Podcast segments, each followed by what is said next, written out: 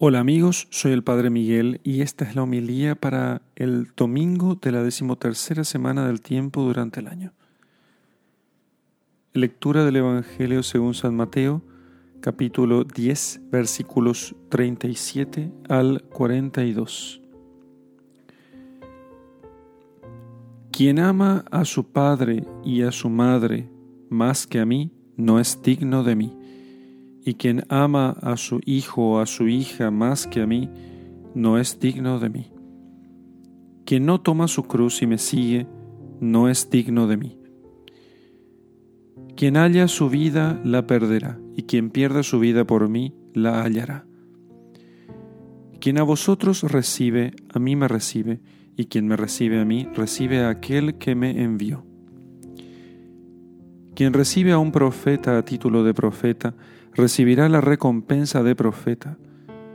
Quien recibe a un justo a título de justo, recibirá la recompensa del justo. Y quien quiera diere de beber tan solo un vaso de agua fría uno de estos pequeños a título de discípulo mío, en verdad os digo, no perderá su recompensa. Palabra del Señor. Gloria a ti, Señor Jesús. ¿Qué está primero?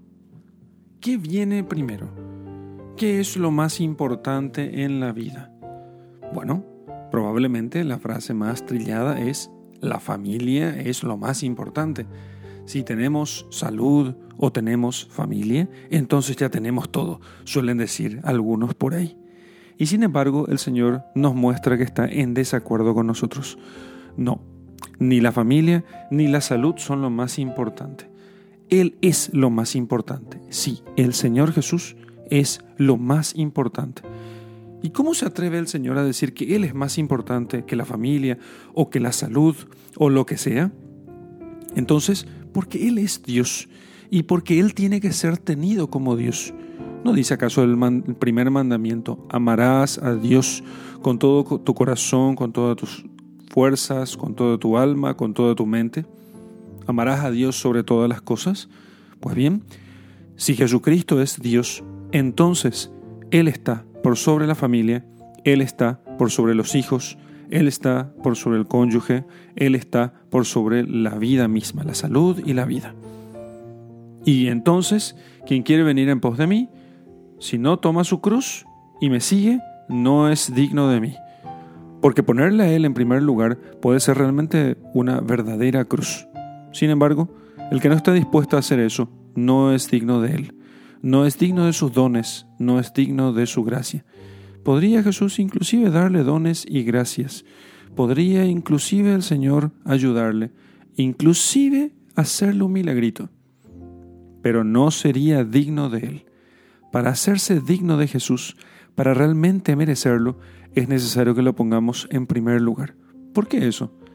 Porque Él nos puso a nosotros en primer lugar. Puso al Padre, amó a Dios y nos puso a nosotros por amor del Padre, entregando su vida para nuestra redención.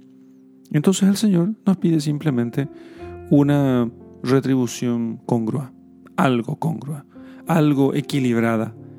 Yo di la vida por ti, yo lo único que te pido es que des la vida también por mí. Entonces, Nada en este mundo es más importante que Jesucristo. Absolutamente nada. Y si llegadas las circunstancias tengamos nosotros que elegir entre Jesucristo y la familia, Jesucristo y el cónyuge, Jesucristo y los hijos, Jesucristo y la salud, hay que elegir a Jesucristo. Y Jesucristo y la vida, Jesucristo. De Él nunca renunciamos. Teniendo en cuenta esto, muchos han preferido dejar el concubinato, aunque aquello pueda ser terrible para uno, porque se producen rupturas sentimentales, se producen grandes dificultades, pero ellos han puesto a Jesucristo en primer lugar. Les han acusado de fanáticos y sin embargo ellos no hicieron más que cumplir con la voluntad de Dios. Otros pusieron en riesgo su vida yendo a misa en lugares de persecución y también les decía, fanático, porque no quedas a rezar en tu casa?